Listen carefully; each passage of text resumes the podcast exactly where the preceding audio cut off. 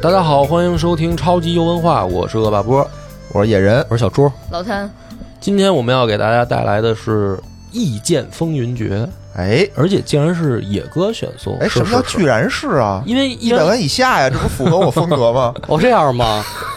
我们那天还倒来着，为什么会有《意剑风云决》？因为对啊原本野哥是想讲，最终幻想，最终幻想哎，嗯，没错儿，但是因为它超过一百块钱，不符合你的调性，所以不是我买了，我买了。嗯，《一剑风云决》本来我就贼着它呢，我一看着这游戏不错呀，看着武侠游就实际上你是在打最终幻想的过程当中，然后切过去的。切到了《意剑风云决》，然后抛弃了最终幻想。对，就是在我的心目中，这款游戏已经打败了《最终幻想十六》。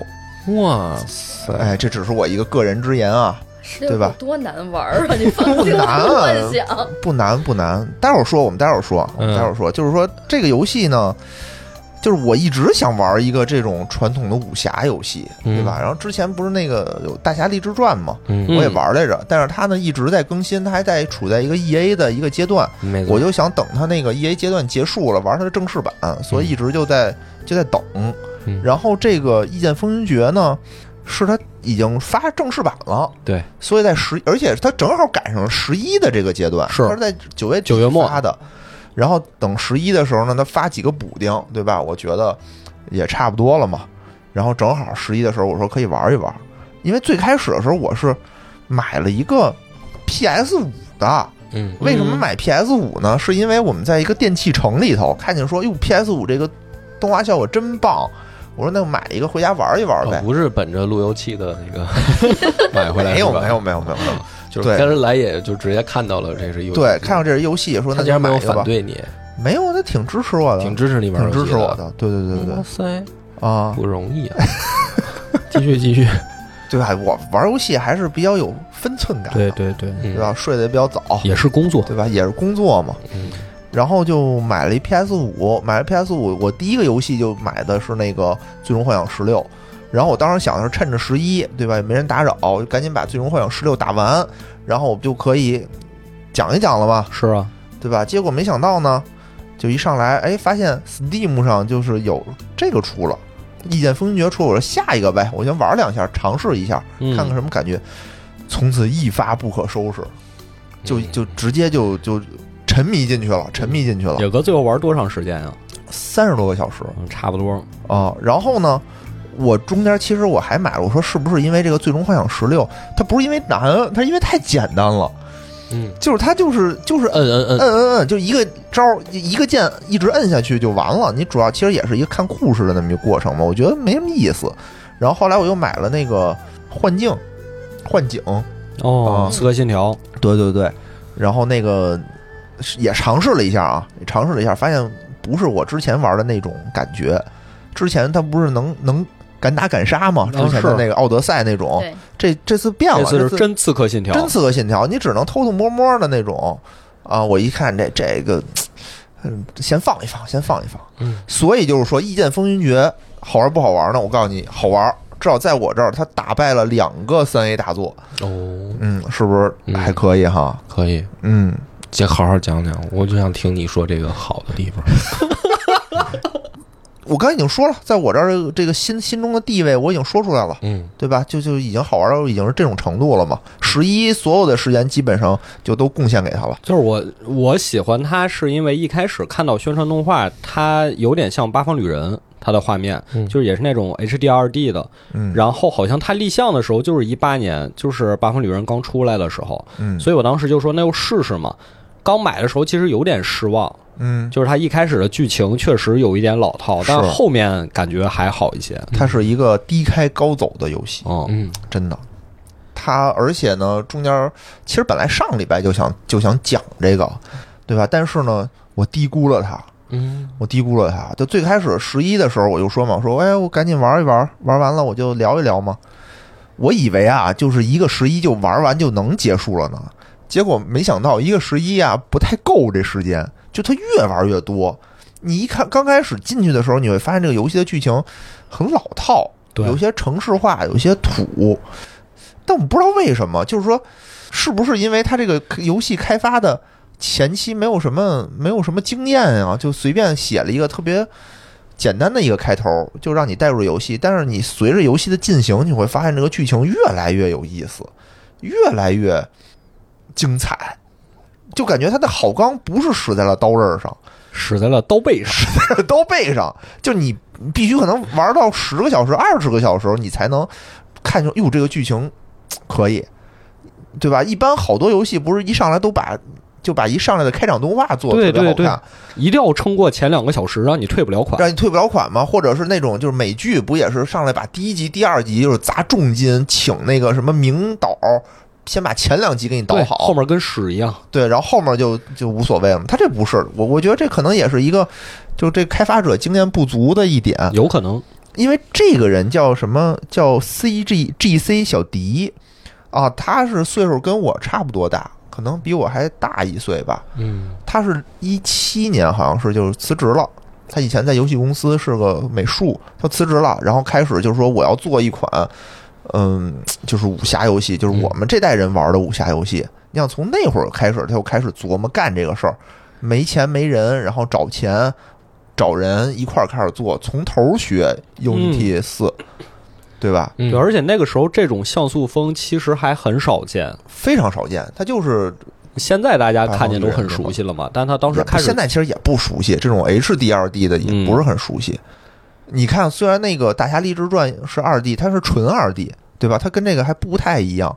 所以这个游戏我一看的时候，一说哟是个像素风啊，玩进去发现不对，是高清版的像素风。是像素是像素，但是一点儿你感觉不出它简陋来，你反而会觉得它做的非常的高级的那么一种感觉。嗯，它不是三 D，因为其实现在武侠里面三 D 游戏有什么《古剑三》啊什么的什么之前的《侠客，风云传》对对对，那都是三 D 嘛。但其实说实话，那种三 D 做出来奇奇怪怪的，嗯就是让我操作起来不是那么舒服。但是这种二 D 的游戏呢，我不知道是不是因为我老了啊，反而我操作起来觉得很舒服。嗯，再加上它这种复古的画面、复古的音乐，这种音乐他那个音乐确实蛮熟悉的，蛮熟悉的我今天来路上，我还在听他的大地图的音乐和之前《武林群侠传》大地图的音乐，就风格很像，所以你一听，你那种感觉就回来了。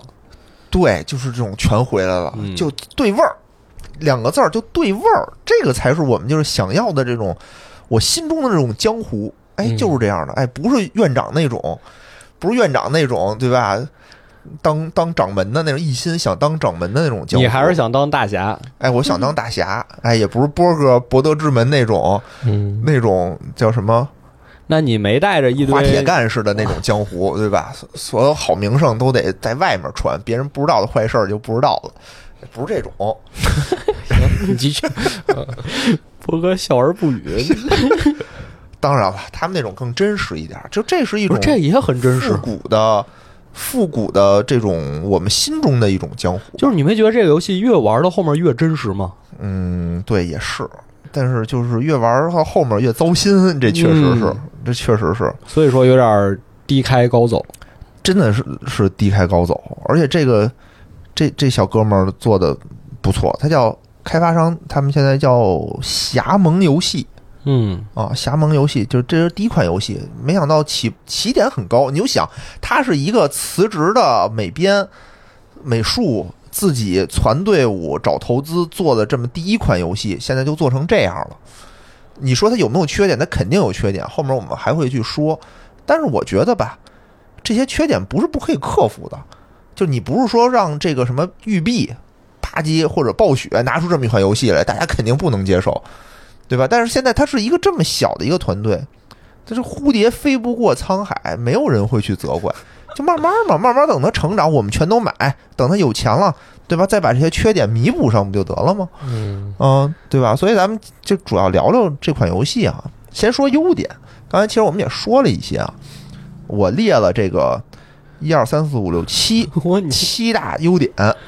这么多，哎，第一个呢，就是这是一个非常久违了的纯正的二 D 的武侠游戏，就我心中我特别想要玩到的一款武侠游戏。就你别给我整那些花里胡哨的什么三 D 渲染什么，做不好还不如二 D 呢。哎，对，就你做不出那种二零七七那种感觉来，还不如二 D 呢。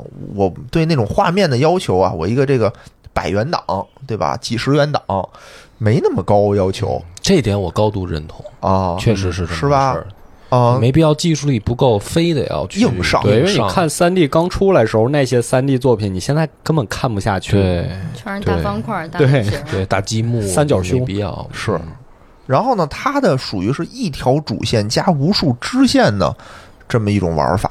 这这种玩法呢，我也也挺对我的胃口的，因为你比如说《大侠立志传》，它是那种纯支线，就是它没有主线，嗯，那种我有点儿不知道该干什么。对，对这这一点我也高度同意。对，这这个东西呢，就是你你有一条明确告诉你在该干什么，但是你比如你我到了一个小山村，里面大家都是问号，你也可以接任务去做，然后它也有一些小的，比如说什么找狗啊，什么送饭的，什么带表白这种小任务，然后也有这种巨大、巨庞大跟天下有关的这种这种大支线。的支线，就是也有。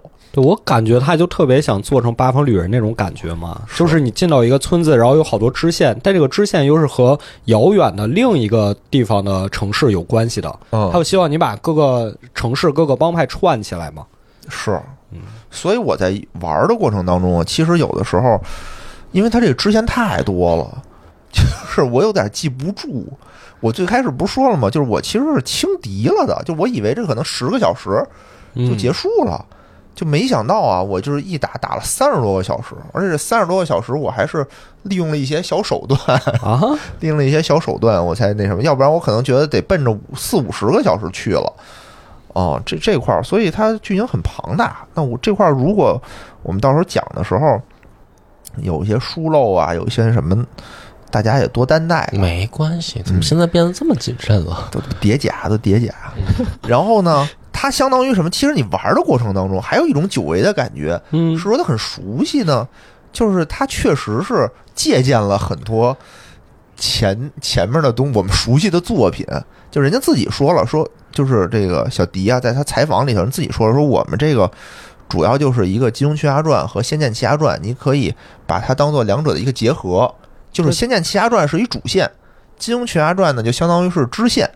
的这么一种玩法，它地图其实大地图，你仔细想想，其实也跟《金庸群侠传》那种大地图的感觉很像，对吧？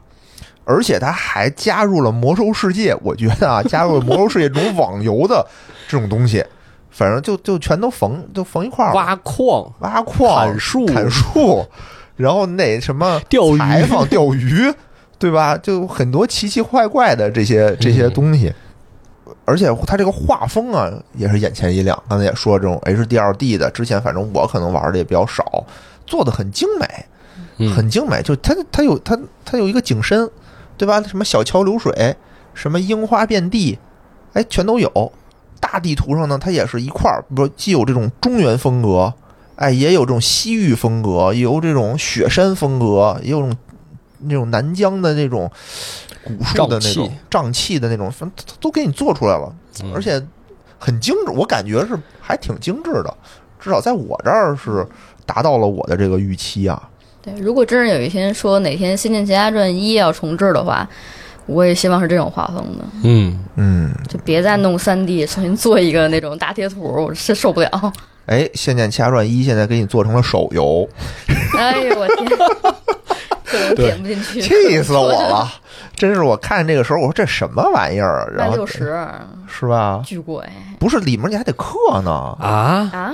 对，你是它是一个网游，它是一个手游，是真的那种氪金的手游，《仙仙剑一》就买点那个林月如他们家那废碎，片什么的。，哦对对对，这个这个《意见风云决》我也看了，说第一款游戏啊，竟然没出游戏内购能买这个经脉点儿，非常的良心，他要卖精卖点，我就买了，因为太难刷了，真的太难刷所以。大家说可以卖吗。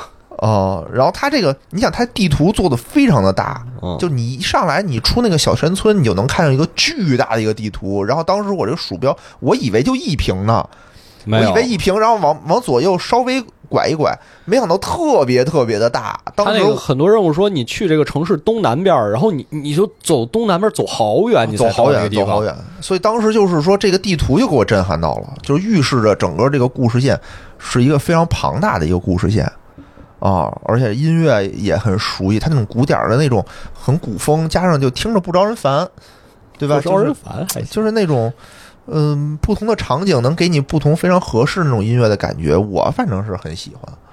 嗯，而且它到一些固定场景里头，它还有一些诗词，哎，诗词怎么写出来的呀？我觉得这不是一般人他能写出来的呀，AI 不像，不像，写作写的还真是还真是挺不错的。不过现在 AI 确实能写诗了，嗯，啊，是吧？绿色的思想在沉睡什么的，嗯，怎么还记着？但确实过去玩的那种老的武侠游戏当中都得有有诗词诗那种东西。对对对，所以它这里头也是有，你仔细去读的话，我感觉还是很有感觉的。最后我们可以说说这块儿啊，呃，然后就是人物众多，而且个性分明。然后呢，就是，但是啊，就是这些人物你，你你能从这个些人物里头都能找出以前作品里头人物的影子，嗯，就是什么从几乎每一个都能都能找到。就是哎，这个人是这个和这个的特点缝上了一块儿的，对吧？那个和那个的是，你比如说他的女主吧，嗯他，这里面两大女主，一个叫欧阳雪，对，一个叫姚姬。欧阳雪呢，就是一身蓝色的衣服，对吧？长得特别白。瑶姬呢，就是一身红色的衣服，使刀。联盟部落，嗯，不是，蓝葵跟红葵是吗？不是啊，这欧阳雪嘛，这不是就是那个叫什么轩辕剑嘛，对吧？小雪和那个。哦什么兔拔拓尔，兔拔拓尔不也是一身红，拿着一个圆月弯刀吗？嗯，当时我就想到的是这两个人，嗯，天之痕那俩，天之痕的那两个人嘛。嗯但是这里面就是例会也好看，说实话，我是在这两个女主之间还是心里头抉择了一下吧，就是都好看，都好看。这个到时候咱们之后再说啊。而且剧情这块儿刚才也提到了嘛，它低开低开高走，一上来很城市化，很让你觉得是一个对付事儿的那么一个事儿，嗯一个东西。然后结果越往后做就越牛逼，觉得，尤其是到了最后结局的那块儿的时候，给了一个挺大的反转。反正到最后那块儿，给我这个心里的震撼还是挺大的。我就觉得，操他妈没好人，他妈的他妈就指着我一个这个武林没有一个好人，没有一个好人，还救他干嘛呀？我是觉得，是特生气。但是呢，又挺怎么说呢，就是能理解。虽然就没好人，但也能理解。就是他不是说你一上来看着开场那么傻白甜的那种剧情，嗯剧，情是有深度。嗯，虽然它有一部分，它这个有深度呢是什么意思？是框架搭的还可以，但是它有些地方它是有疏漏的，就比如说它不完整，这个人物没交代清楚，可能它就结束了。但是这个得说一下，因为你玩到后面，明显能看到它赶工痕迹很重，因为前面它铺的、就是、前面铺的特大那个摊子，但后面主线剧情基本就是你去这儿，你再从这儿去那儿，再干这干那个。对对，就明显感觉就是他其实可能想赶到这个十一的时候发售，嗯，因为他后面开大地图，另外几个区域那些城市，每个城市进去 NPC 也少，支线任务也少。你感觉如果他这里添了更多内容，可能会更完整一些。对，就是制作组，我是觉得，我是个人觉得，就是他有钱了以后再添呗，嗯，对吧？现在就是说他现在做成这样，你看我都玩了三十多个小时了先，卖一波，然后再卖个 DLC。对，就 DLC 不 DLC 的就先对，先卖一波，先卖一波，嗯先把这些你现在玩过去。其实我到后面我并没有觉得不完整，它只是说后期它的支线没有前期那么密集，但是我觉得前期它有点过了。是，对吧？他那个一个小山村里，比如六个 NPC 全有任务，而且有的还不止一个任务。嗯，他就前期可能就铺的比较密，为了交代一些背景什么的。到后面呢，就是直接，比如说南疆那块儿，我就觉得基本没有任务。就是让你去这儿，你去那儿，就有点水了。嗯但是这块儿呢，如果把它再丰富一点，那你的时长会更长。是，当然了，我看有人说，就是制作组已经答应同意有一些这种呃 NPC 的会交代，把他的身世做得更清晰一点，嗯会再再再往下继继续做，所以这架子是很好的。嗯对吧？它可能有一些地方不完整，慢慢改呗。说到这个支线，它这个支线不是说有小支线有大支线吗？最让我感到惊奇的是它那个大支线，它的大支线你会根据你中间的反应或者你这个之前做的任务，你大支线的结局是不一样的。为什么呢？是因为我是怎么知道的呢？是因为我做完第一个大支线的时候，我一脸懵逼，我说这是怎么回事儿？怎么就结束了？啊，啊，就是做那个伤伤魂鸟哦的时候，就他因为我没有按照他的那个来，我就直接就跳跳跳就直接过去了，直接就结束了。我说嗯这怎么回事？怎么就这样就结束了？然后我也没学到那个什么降龙十八掌哦，啊，就就就是你如果不是那种完美结局的话，他你会一脸懵逼，然后或者是你会有不一样的剧情，啊，所以这块其实说明他在这个里头他是做了很多的工作的。但你藏得很深，就是一不留神你就过去了。有有人可能根本就不做这支线，因为这支线你可以不做，对对吧？你这么一大块精彩的剧情可能就跳过了，他把这个功力 使在了这方面，但是他开头那块儿他就没太好好的去去去找，感觉有点糊弄事儿开头，有点糊弄事儿，有点儿也不叫糊弄事儿，我觉得经验不足嗯，好吧，嗯。然后第七点呢，就是它，我觉得是它的优点啊，就是它的这个升级系统。哎，你怎么成长？成长这个体系，我觉得还是还是不错的。你像以前的 RPG 就是攒经验升级嘛，对吧？原来的《金庸群侠传》就是打多少下儿，或者是这样打多少下儿就能升多少级。它这块儿还是有一些创新的。就首先它没有等级的这么一说，嗯啊，但是它有攻击力、防御力。然后你提升这个呢，你要学武功招式，武功招式用一种叫武学点数的东西去升级，就是就是打怪得经验点儿嘛，对得经验点，或者你吃书得经验点儿。但这些经验点儿你自己可以攒着，你可以比如加在你的武武功招式上。你的武功招式呢，就分为有什么拳脚、刀剑，就根据你拿的武器不同，你能使不同的招式。嗯你比如我这次就是拿着剑，那我只能使剑的招式。它的招式分一式、二式、三式、大招，绝招，然后还有轻功和心法，就分这么几块儿。你学也是学一二三四绝招、轻功和心法，其他的呢都是说我就往上堆这个武学点数，我就可以升级，最高到十级。呃，心法比较特殊，就是你可以学一些内功嘛，什么武当的心法，什么易筋经，什么就这些特别著知名的这些心法。你学完心法以后呢，你还能得到一个叫做经脉点数，就是你每升一个心法，你能得经脉点数。经脉点数你可以去是去打通你的，你可以充血，嗯打通任督二脉，任督二脉什么，就跟那个武林是不是就是洛洛洛克叫什么河洛，河河洛洛风呃河洛群侠传，嗯跟《河洛群侠传》这块儿又差不多。他他那里头好像也有一个这个充血的这么一个设定哈。嗯，哦，他这个里面就是充血，你充完血以后，呃，你到关键的这个穴位的话，你就可以激活一些更厉害的被动被动技能。嗯。但是说实话，就是这个这个整个练级的过程，你感觉虽然好玩儿，但是它比较干，嗯嗯嗯，对吧？就是你只能通过刷呀，通过什么的手段去去搞它，而且你那个经脉点数就是是根据你那个心法相关，你的心法说实话没那么多，对，所以这个游戏一个很重要的玩法就是你得去做支线，获得更多的心法，对你才能提提升升更多的经脉点数，才能提升更多属性。你你的这个招式的提升好像并不能直接的提升你的攻击力，它只能提升一些你招式的伤害。而且呢，它其实我觉得制作组啊是想营造出一种，就比如说我的心法和我的招式配合上，我就能发挥出特别高的呃作用。但我感觉好像也没有，也没有，它有一些，比如我用这个心法，我比如用武当心法之后，我的这个武当的招式能提高百分之多少的攻击力？太极拳伤害增加，百分之二十五，但好像其实也用不着。后来我给卸了，对，人都说说我虽然是一个这个武当弟子，但还是易筋经好用。但我凭那凭借着我一身精炼的少林功夫 行走江湖。对 对对。我就特别纳闷儿，我这明明想练刀法，为什么师傅就不传给我？啊，对就，在江湖上学了一堆乱七八糟的刀的招式。因为他有的时候你打怪，他也会送你这个秘籍，对，但你说学了吧，你比如说刀法，你学了你也没什么用。哦，你你自己还得找刀去。对，嗯，这这个呢，就是它的一个小小的问题啊，嗯我感觉。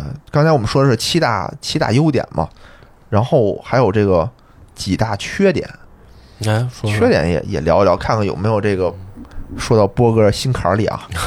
啊，就是第一个呢，就是有部分的刚刚才也说了，就有部分的地图它有一点空，嗯。比如它做出来南疆那块儿，它做出来了，但它没有什么更多的支线呀、或者没有交代的更清楚，没有把当地的情况给你描述好，它只是空有一块地图，或者是那个天山那边也是基本上不去，虽然有几个村儿啥也没有，做的挺大，这块儿呢略显遗憾，但是还是我们那句话，就是第一个小工作室做出一个作品。嗯，有些遗憾，我觉得也很正常。嗯第二个呢，就是有点干，要刷的东西太多了。刚才我们不是也说了吗？对吧？你又得砍树，你又得挖矿，你又得练锻造，你又得练炼金。他，我感觉就把那个网游的《魔兽世界》那堆东西全搬过来了。你还能钓鱼啊？你还得等级一点一点一点去刷，就是这个其实有点干。我觉得没有什么太大的必要，嗯没有太大的必要。而且你这个最好的武器只能自己造出来，你不能打怪掉。哦，打怪掉它只有攻击力，它没有那种附加词条。嗯附加词条只有你锻造的时候，你才能锻造出来，然后你就得去干那些材料。你说一个单机游戏干这么多材料，我是觉得有点干。嗯而且当时呢，我不是想上礼拜就讲嘛，当时我就玩的有点着急，最开始还自己按部就班的打，打着打着，后来当打不过的时候，动了歪加入了心思。加入了邪教，嗯加入了一个叫做风铃月影宗的 一个教派。嗯哎，加入这个教派呢，就是属于你的物资就可以很多，但是呢，你的游戏体验可能会少一点儿。嗯 所以这块儿呢，我是觉得，嗯，如果他把这块儿减一减，对吧？没必要啊，没必要啊。他缝了好多，你说缝这么多网游的东西进去干嘛呀给的？太满了。给的太满了，而且他还有一些日常任务。需要你用材料，对呀、他就是什么你都我都惊了。到武当的时候，有一突然间有一段主剧情让我去做日常，嗯不是他不是他只是说叫日常，其实你就理解成做这几个任务就推剧情就就行了，特简单的三个任务，什么钓鱼啊，什么那个什么给人送药啊，跟人切磋。跟人切磋呀，就这些东西，我是，然后他会给你贡，就是门派的贡献点数。为什么我要做这个？而且他就做那么一点儿，做完了以后你再想接没了。嗯，因为他设计的这个贡献值，根据你的剧情，我觉得根本就没必要有这个贡献值，嗯直接拿掉，你就根据你的主剧情往前推就完了嘛。嗯这块儿我是觉得有些奇怪，有点水时长的嫌疑啊。然后还有就是刚才说的这个心法，后期心法不太够用，经脉点儿导致经脉点儿你加不完，所以你的经脉点儿呢，其实也是有强有弱的。所以大家有限的经验经脉点儿只会加那些固定的一些加法，是吧？比如说我上来先加任脉，然后我加阳脉，这俩加完就随便了。对，因为这俩一个是加防御力，一个是加攻击力，啊、就就基本上还是比较强，加完就没了，呃，基本上就没了。对，而且这里面的武功招式虽然虽然多啊，但比较固定，拳法无敌，就是拳特别厉害，嗯。他他单体攻击嘛特别强，然后他想营造出一种，比如我刀我能打得远，比如暗器打得远，但是我感觉做出来没有特别达到这种效果，就是拳特别狠，所以这块儿如果能，比如说让心法和招式的配合度再高一点儿，然后再有一些这种招式之间的配合，他做了，但是没那么突出，做了，但是没做。但是没做那么突出。比如他也做了什么流血的那种效果，比如免伤的效果、减伤的效果，他都做了。但是在游戏当中，他体现不出来。就大家还是去喜欢堆那种纯攻击力，因为力，这战斗有点太简单了，还是经验的问题。不是它简单，是因为他不是是战斗模式有点太简单了。对，他是想要的东西太多，我是觉得，因为他其实就是走格子，他怎么打就走格子，然后加入了简单的战旗，加入了侧击和背击，但是呢，它不是战旗，因为战旗的话，其实你每一场比赛都要非常精妙的去计算，每一场比赛的难度都很大，对吧？嗯，他又得刷，你明白吧？对他，又得去刷材料，他又去刷经验，我怎么可能在每一场比赛里去这么去精妙的去计算这件事儿呢？我不可能，我必须只能说是我就大力出奇迹上来，咚咚咚咚，把全都扫图，全扫回去。所以我觉得刷和这种战旗它是不相就容的。只有在打那些关键的 BOSS 时候，我才会考虑这个招式它有什么，比如给对方加流血啊，对方加中毒啊什么。只有那个时候我才会考虑，其他时候就完全自动就趟过去了。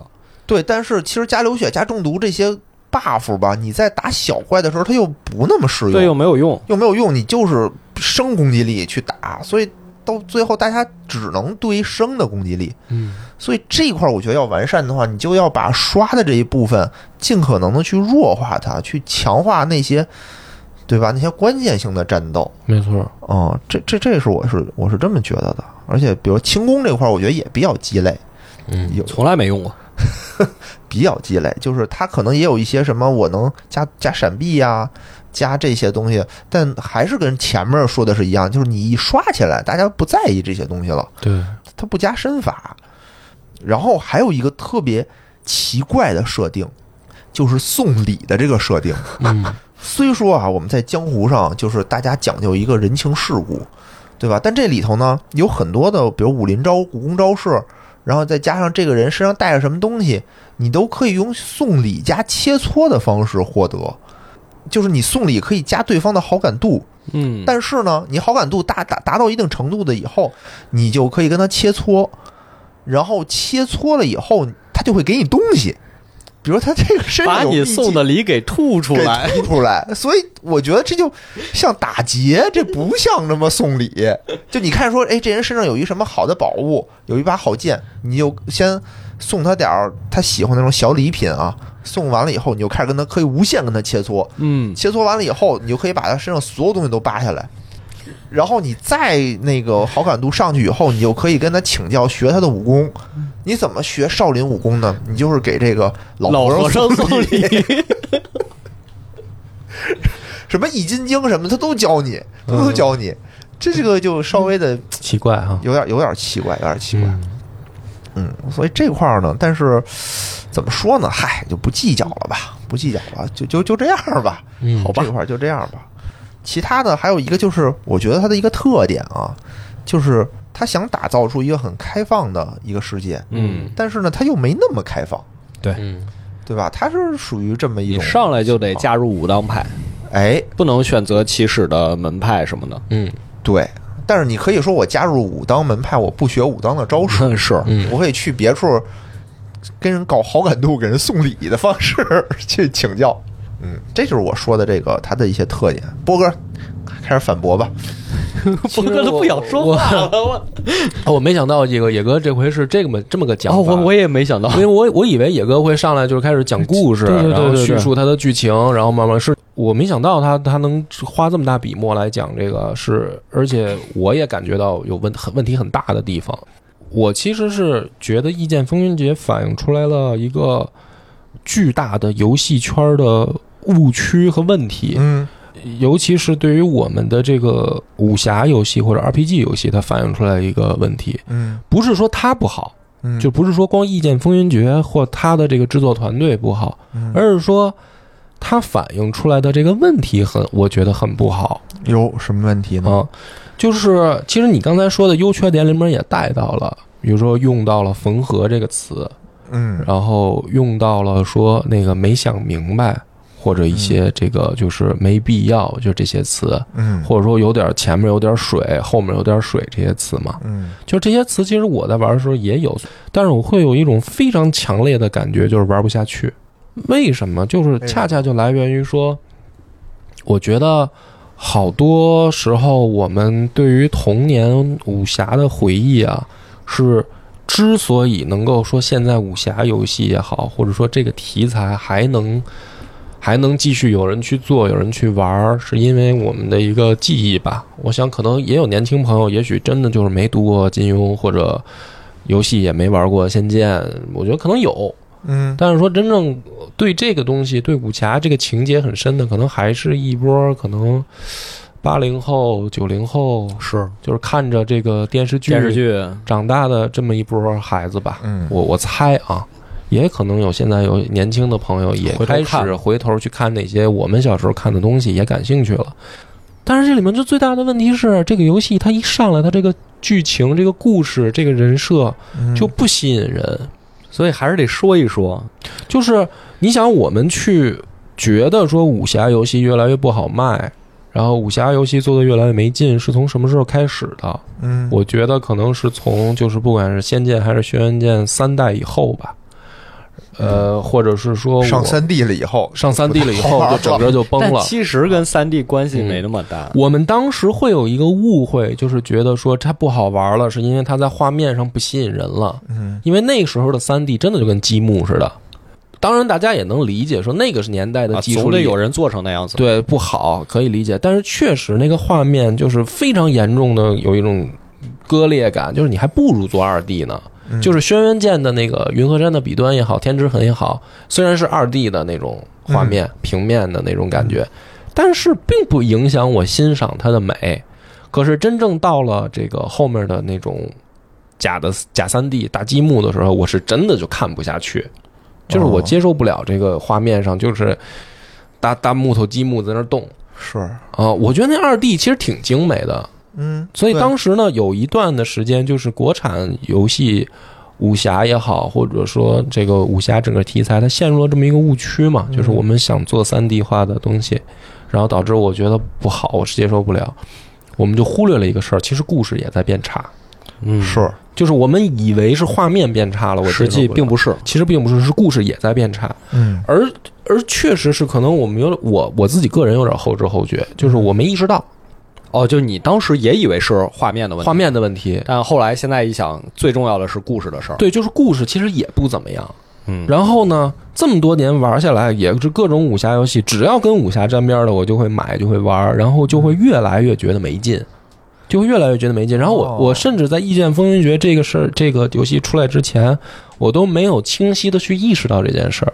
因为你你你也大家听我聊过《江湖十一》嘛，也听我聊过之前一些武侠，就是我已经用一种就是自己都没意识到的是，我自己去编故事，自己去代入了。嗯就是根本不在意游戏讲什么。对，就是说白，了，我很长一段时间就已经陷入了一种思维方式，是那个游戏给我提供的故事不重要，没事儿，爷进去自己体验一个自己开创的故事嗯啊，只你你给我一个模子模子，你把模子做好就行你把开放世界给我就行。啊，就给我就行。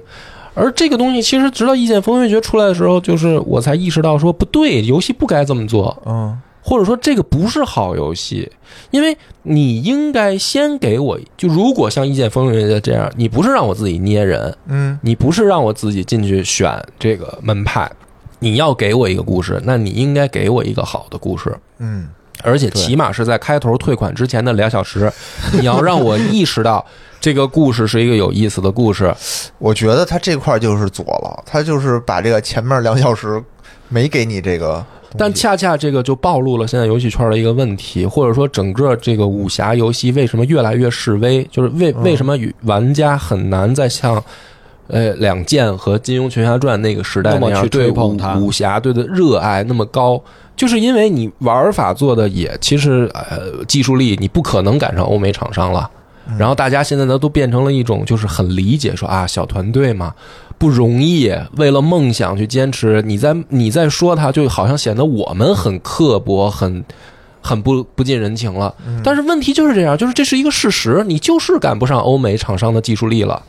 就是整个游戏圈，包括日本也在内，就是整个的这个游戏圈，欧美厂商的技术力就是就是强，你就是做不出来这个他们的画面表现也好，或者说怎么讲呢我？觉得做的风格不一样。就是我我理解波哥的意思，波哥意思是说这方面咱们想短时间内赶上肯定是没戏了。对，所以为什么我那么去那不能故事也不好吧？我那么期待的黑神话嘛，就是因为他在那一方面他在追赶，起码我现在不知道黑神话故事讲是怎么样，但是起码从他放出来的那个片子，从画面上看，哎，我觉得在那个方面有人在追赶欧美厂商。是那么这除了游戏科学以外，其他的厂商就是说，你其实板上钉钉的一件事儿，不管从财力也好、物力也好、技术积累、经验什么，你可能都赶不上欧美厂商。嗯那能不能先把故事讲好？嗯好像也没有。对，就是这么多年的这些武侠游戏里边，其实不是想苛责他们，因为我知道大家都都可能对都是怀着梦想热爱，但是确实就是你的故事讲的不好。你要么就像《江湖十一》或者说一些那些游戏一样，你卖的也很便宜，然后你给我一个自己捏的这么一个干脆不讲故事你，就你的故事就是就你就摆烂了吧，或者说你的故事就大家都知道，没人去玩这个游戏是为了你的故事。如果你要讲故事，麻烦你讲好一点。啊就是还你还是说一下为什么我们说这个故事没有讲特别好吧？因为你我帮我我我就不代表大家，我我自己小的时候去看武侠，我为什么爱上武侠，是因为每一个武侠一开始的故事其实很吸引人。金庸每一本书不能说每一本都牛逼，或者说每一本都完全不同，但是它是一本一本的故事是不一样的，表现的主题也不一样，开始的这个情节也不一样，人物的性格也是有区别的。嗯你比如说，我们看这个《神雕侠侣》的时候，我们可能是佩服杨过的这个爱情，嗯，对吧？然后我们看这个《天龙八部》的时候，我们佩服的是乔峰的这个大义大义，嗯对吧？呃，然后就是比如说看雪雪山飞狐的时候，我们是觉得这个呃友情，嗯，那个苗人凤和那个胡一刀他俩的这种友情，嗯，就是什么叫是知己，我能做到什么程度？嗯看《笑傲江湖》的时候，我们看的是人性的这个险恶，是嗯对吧？你们师傅还能坑徒弟，就是。呃，就就是，其实他每一步，然后包括狄云，就是说悲惨的命运，对对是吧？就是他每一步，他其实是故事的内核是有变化的。然后他从一上来，他每一每一场戏是吸引人的。我一上来看《笑傲江湖》，林平之他们家被灭门了，我就想知道后面发生什么，这嗯谁给他灭了？为什么灭他？对啊，对吧？然后出来一华山派，哦，华山派，然后你，然后令狐冲上思过崖了，对吧？然后身中这个内力，这个无法调和，哟，他怎么办？他要死了啊！又碰上这个任盈盈了，但是任盈盈我有一魔教，就他每一步其实是勾着你往下看的，他很精彩，对吧？但是。也就包括古龙也是，古龙他也是先有谜题，先有局，然后不管是陆小凤也好，还是是还是大家，楚留香也好，他去破这个局，嗯就是他一步一步勾着你看嘛。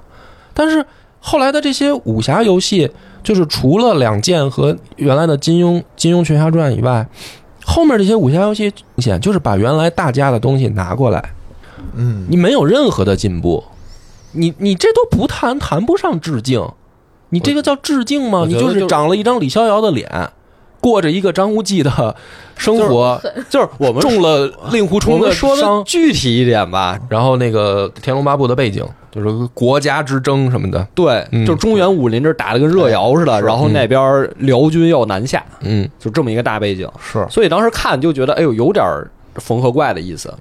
对啊，就是问题就在这儿，就是你你可以说有大师的元素，或者说武侠写不出什么新意了，但是你把基本的故事也可以讲好，你前面拜入武当之前的所有的剧情，其实是可以几笔带过的。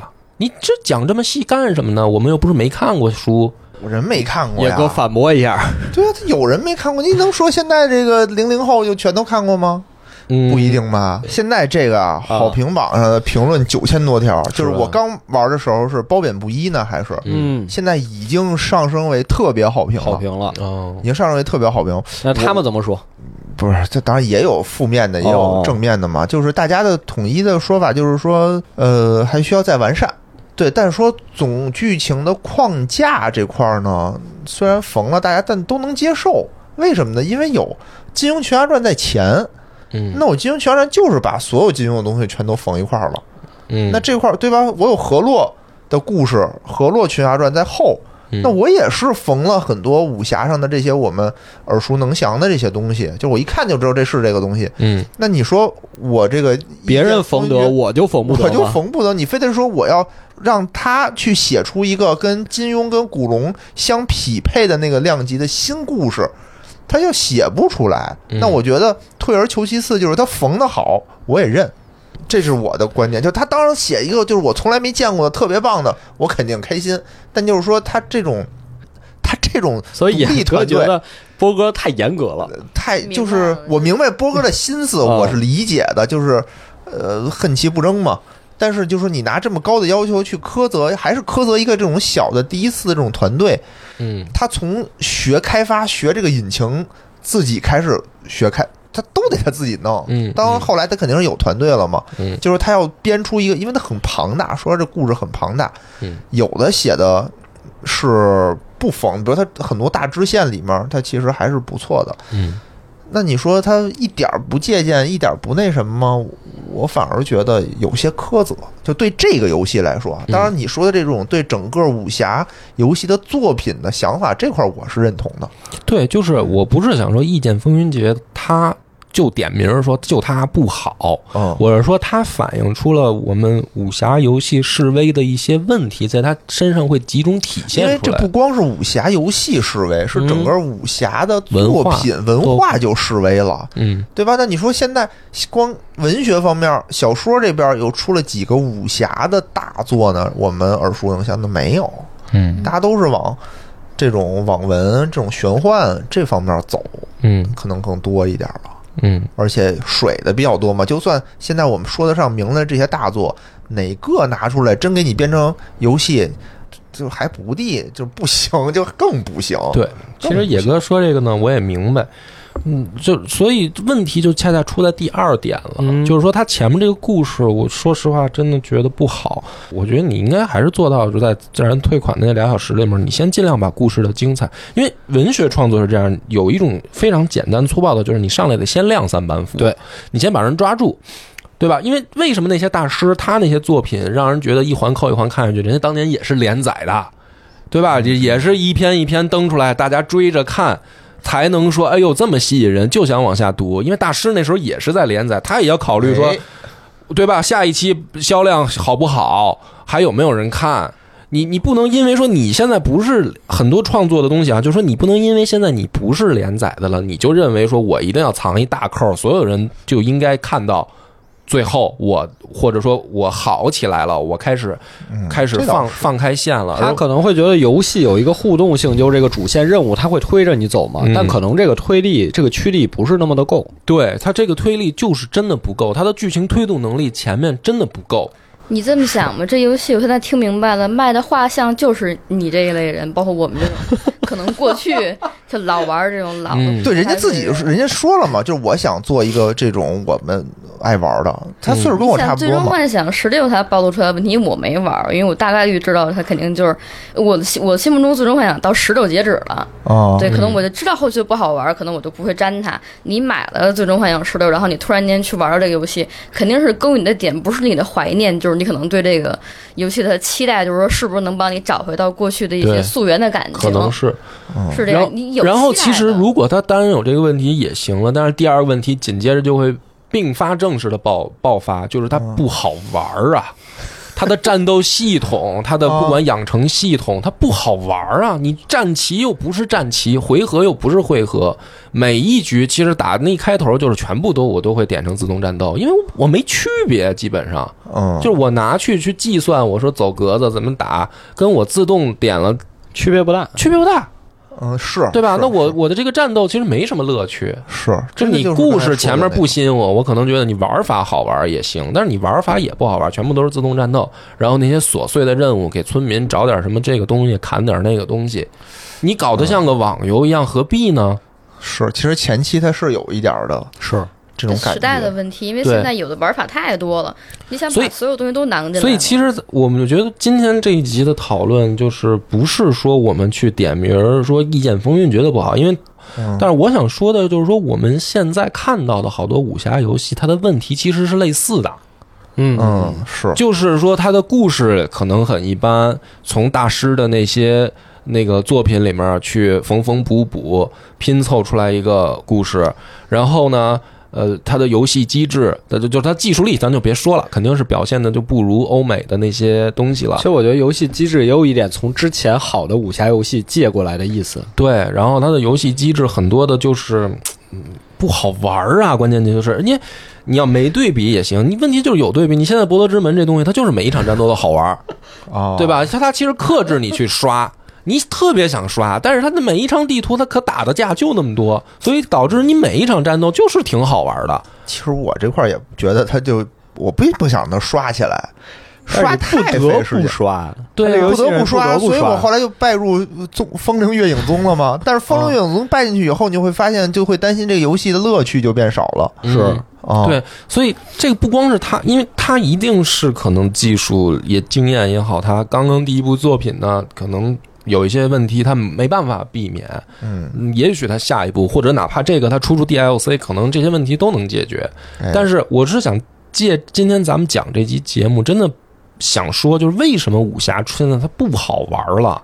我们最不想看到的就是说，我们儿时特别喜欢的一个类型题材，然后一点一点在被消失、就抛弃，或者说大家都觉得没意思。嗯因为其实这条路在这个日本厂商就已经就犯过这个错误了。嗯，就你想，为什么日式 RPG 越来越示威？包括现在它的扛把子级的作品《最终幻想》，说实话也跟你妹打下去吧，我也打不下去，有什么劲啊？故事讲的他妈稀碎，画面倒是不错，可是你的战斗系统就是你可以不戴戒指去自己拼招。但是有什么必要呢？你又给我提供了点点点，对啊，对就是它还不如那个《奥德赛》呢，《刺客信条：奥德赛我觉得还挺好玩的。对啊，所以就是说，其实日本厂商把能犯的错误都已经犯过了，然后现在慢慢慢慢，中国的这个游戏的产业在形成，在慢慢变好的情况下，就避免走人家错误的路。就是日本那种 RPG 王道，就是全部其实那个故事说明说白了，就是为了拯救世界，每个人牺牲了不同的东西，有的牺牲女朋友，有的牺牲什么友情，有的牺牲自己的什么东西吧，嗯，都一样，无所谓，你就换换一个玩一两个就行了。玩一两个就真的没什么区别，所以它就是卖不出去了呀。日本那个 RPG 王道卖 RPG 就是越来越卖不出去啊。现在最终幻想也在出，真的是我几次都想讲，咱们超游每次都说是是，每次都报这个选题，每次都是玩儿就玩不下去，就是没劲啊。是，所以我就怕的是，就是等于咱们的武侠游戏也走到这条路上，就是你不是以像欧美的奇幻文学那样去建造奇幻世界观为见长的基因，嗯对吧？？就因为我们的所谓武侠也好，我们的这个呃传统的故事里面，不是以建造说奇观、奇幻的世界观为擅长的。后来仙侠出来，可能慢慢往那边走，会好一些。是也不叫好一些，就是往那个苗头。但是我们的就是传统文学里也好，还是武侠这个题材里也好，它只是就是江湖就行了。至于说你江湖里面有没有他妈龙、麒麟、凤凰什么的无所谓。所以还是人情世故。对，其实他讲的是江湖的人心、人情世故，他是讲这个人物的性格、人物的碰撞、矛盾的冲突。我们本身自己的文学的这个基因在这儿，它不像西方说。奇幻文学之前，他们是这个，比如说是神话体系，转到后来，比如说有这个各国不同的民族神话民族神话，然后再有不同的民俗文学诞生，然后比如说有尼伯龙根，然后到后来的托尔金创作的《指环王》系列，它其实是以建立奇幻世界观为见长的一种基因长出来的东西。所以你看，虽然欧美的那些剑盾魔法那些东西，其实他妈那些主人公挺傻逼的，就是那我现在我玩不下去。，对，但为什么我现在就看见这个我特喜欢，就是因为现在那种剑盾魔法的很多，但是说实话我代入不了，代入不了，因为他其实也我能代入咱们这个，因为它不是我们成长，因为它起来的不是我们文化的，，它是那个世界观，它对用它是在用建立一种世界观表达一些东西。对它其实不是说人物个人一个人的性格去要告诉你表达什么，嗯对吧？就比如说这个，比如说《指环王》里面，你说咕噜他告诉你什么了，嗯，不要贪财。对吧？或者说这个这个 贪吃嘛，啊，就是他个人的表现能力有限，他一定是要放到那个宏观的大奇幻背景下，每一个人就立体鲜活了嗯。如果抛开这个魔幻背景，那咕噜就是一个我我们这个《西游记》里的小钻风，嗯，就是可以猴哥一棒子抡死的这么一个玩意儿，没什么了不起的。是对吧？所以本身东方故事以见长的就是人物细腻，然后情节冲突、戏剧的这个张力去推动的。但现在的武侠游戏就恰恰是从大师那儿也没继承来这个，学了一些四不像的游戏机制又不好玩儿，就是问题是出在这儿。嗨，这个东西吧，就是怎么说呢？我是觉得，就是他肯定有人能写，但是需要钱。嗯，就是为什么现在写这些人的少了呢？就是看这些人的少了。比如我是一个非常能写的人，那我是写一个玄幻呢，我是写一个武侠呢，那我谁看的多些？谁看的多，我写什么？我还是写一个什么恋爱的呢？嗯对吧？那其实整个这个就是你刚才说这个问题，还是是整个这个武侠世界、武侠这个文化的示威了。嗯我看的人少了，我写的人也就少了。那你比如说，我是一个游戏厂商，对吧？那我肯定需要去买剧本或者去养编剧，嗯才来给我写这些东西。那我就是说我大厂商，我肯定能就是买来更就是雇更更多的人，更多的人或者更优秀的人。那我小厂商，对吧？我可能是可能是不是有他自己自己写的这些东西，嗯嗯图方便或者是怎么先这么着吧先这么着吧特。别讨巧的方式，就是总比他做不出来巧嘛。对对，就比如说他之后他挣了钱了，这个团队以后就能不能写出波哥满意的这种作品？不是，我觉得我要求高吧，就是说你们觉得开头那个故事，开头确确实实不太行，确实不太行。就是说如果我我承认我我说我说一个具体的例子，就是他游戏里很多人名，我感觉就明显是没有用心起。但是这个没有用心，我觉得就是野哥说那点，他可能没有把心思放在这上，因为还有非常非常多的事儿等着他去做要去干，所以他这个人名可能就随便捏了一个之前，比如他这个角色是套用某个小说里角色，他又捏了一个和他差不多类似的人名放在这儿或。者就怕你认不出来是那个就问题就在这儿，就是说这些这本来可能也就是在独立工作室规模的这种小团队也好，还是独立制作人有这个梦想也好，你上来没有必要心这么大。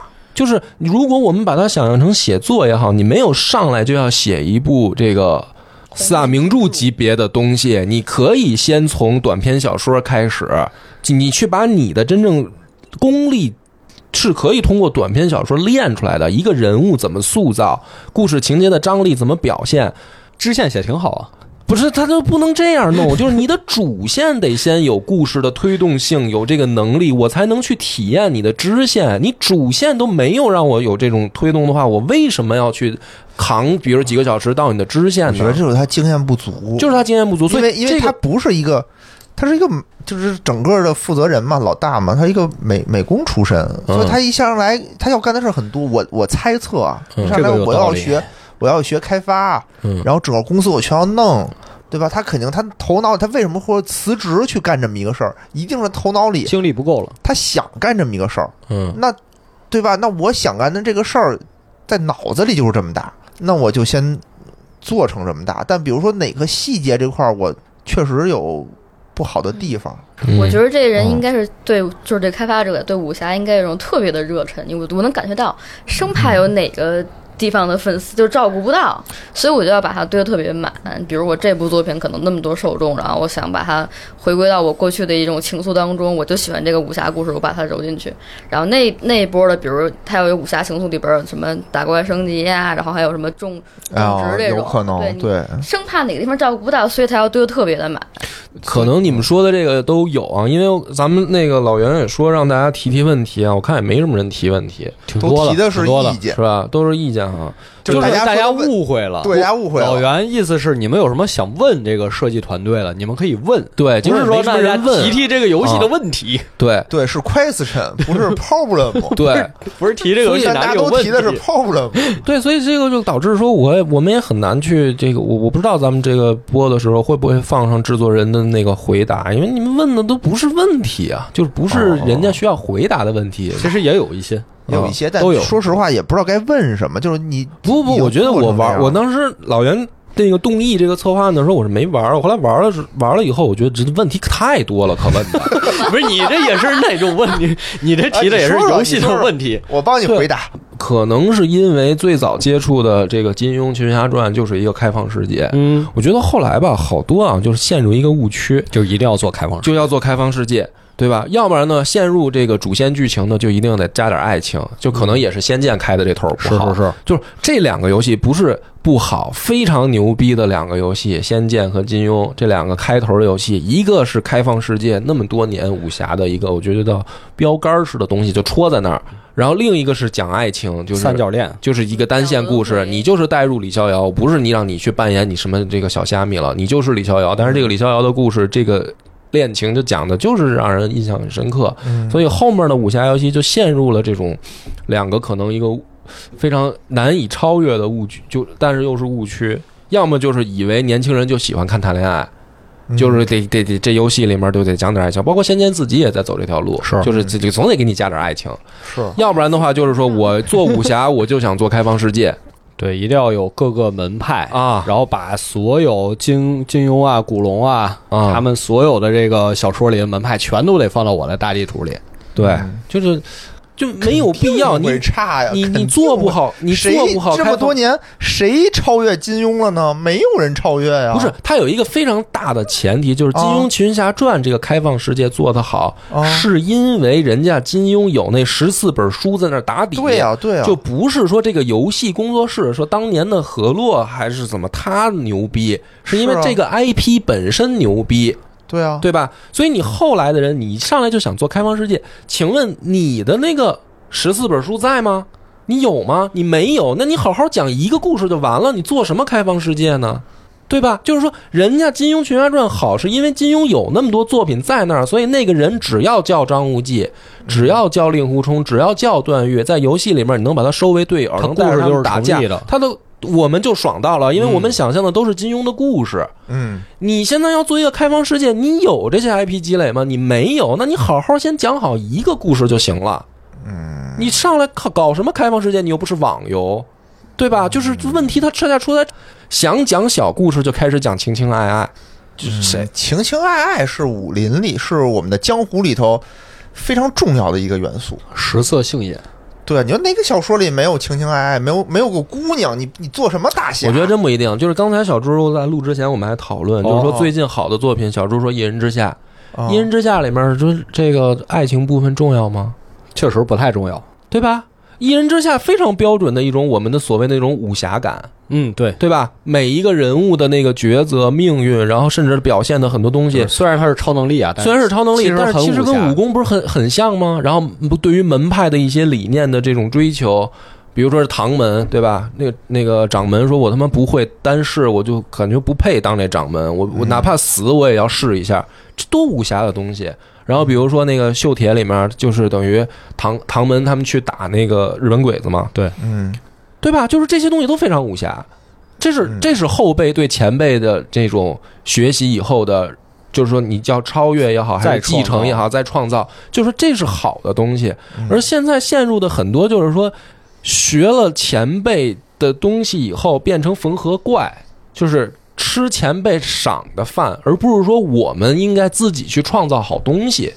我觉得等他下一部作品吧，对吧？真的不能苛责一个人，他做出了这么一个现在的这种质量的东西，我觉得就可以了。我们还是得站在一个客观的角度上去评论这件事。当然，你说那些大厂，对吧？他做了一些乱七八糟的、他做屎一样的东西，这是不应该，对吧？但是就是说，咱们回归到这个作品上来说，对这一个团队，在我这儿他打败了《最终幻想十六》，对吧？在我这儿他打败了这个这个《刺客信条》，就不丢人啊！嗯，我觉得已经不丢人了。嗯他典型的返璞归真派的，现在所有游戏都是这样。哦，好做，到最后全都是重置，包括你说那个幻景也是，回归到最早的《刺客信条》暗杀的时候，好多人不认这个了。因为我没玩过那个，就如果我从小就开始玩那个起来，没准我也觉得那个好玩。但我是从这个我就玩过奥德赛啊，是从我就狂战士信条开始玩的。对我是从那个嘎嘎砍的那块儿开始玩的，所以我觉得那个好玩啊，嗯对吧？然后这个呢，我我是觉得波哥能看出波哥的这个对整个武侠作品的一种热爱、深沉的爱，深沉的爱啊。那倘若他今天这游戏做成了一个穿书类，类似于《寻寻秦记》那样的，会不会比较合你的口味？不是我我我觉得我还是想强调一类下型不重要，因为因为因为老袁也跟他们的人有有联系了。按理说，我刚才很多话，因为不应该不应该去拿今天这一期节目去开刀。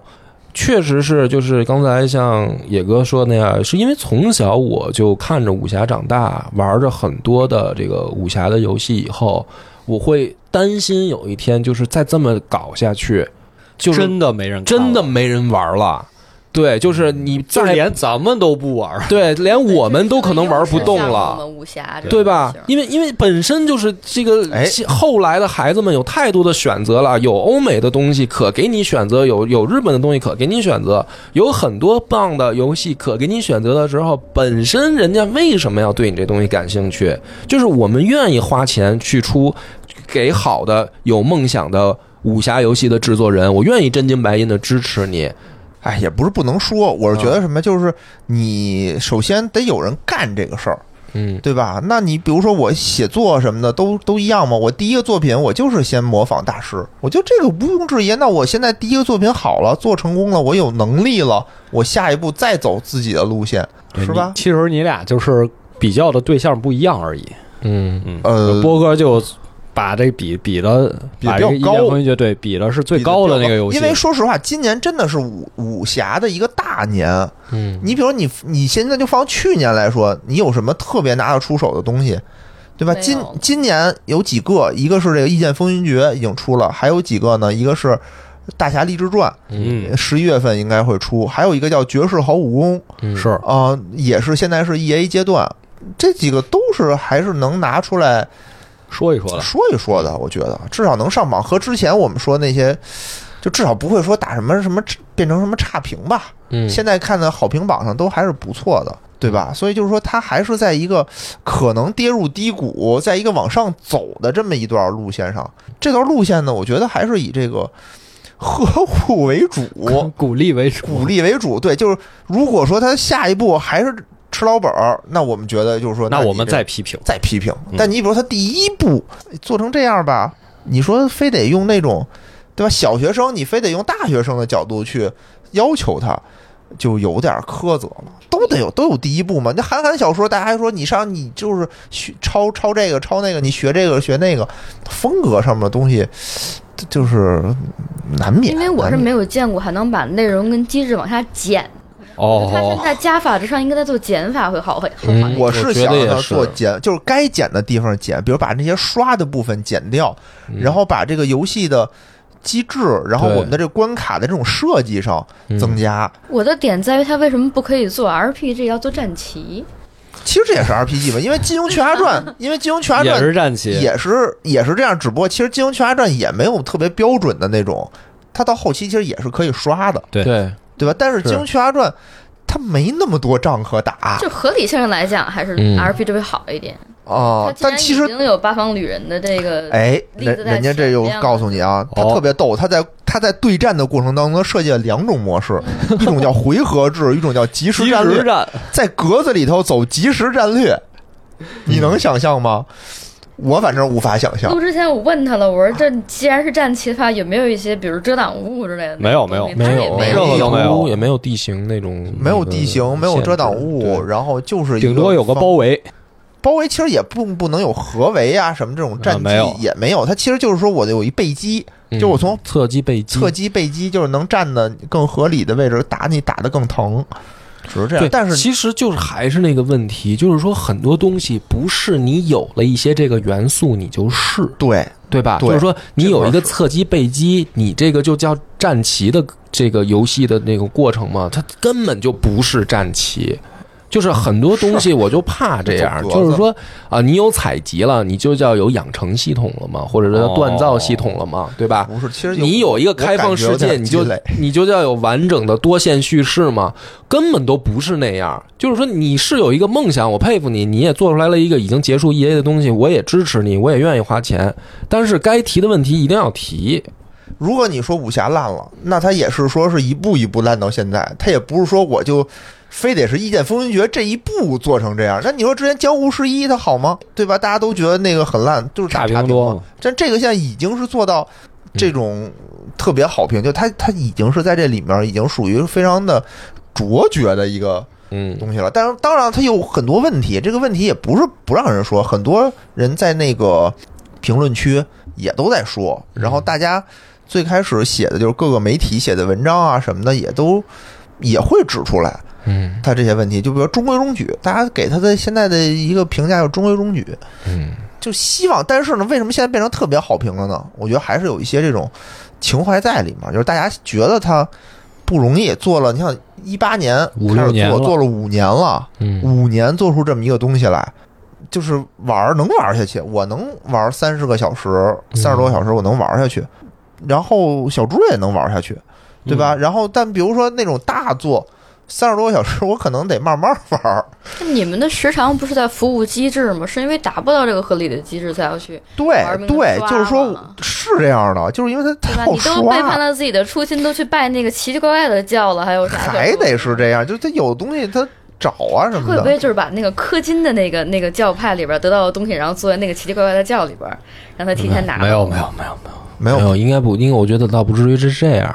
对，所以就是说，他如果再多收集，可能得五十个小时。对啊，哦，嗯，所以我觉得这个游戏，这个抛开啊，我们拿它只是说一些我对于现象。的一些那个，是。拿它说说事儿但是这个游戏，我觉得就是说，对于它的这个价格啊和它的这个第一步这个角度来讲，我觉得这个钱，嗯，大家喜欢这个题材的可以可以可以花。我觉得，我觉得真的可以玩一玩。就现在，而且 B 站上你可以大家也去看看，其实讨论的视频啊、帖子非常的多。嗯嗯，而且就比如我最开始玩，比如我为什么玩不下去呢？可能是因为我不会玩，就它里面比如说哪儿藏了一个什么秘籍，然后该怎么能更快的度过前期。我之前不是一一脸懵逼的情况下去玩的，但比如说有了这些攻略，我可能就能更好的突破这些东西了。嗯，因为你比如说《金庸群侠传》也是，就是你第一次玩和你比如你玩完第十遍以后，你的熟练程度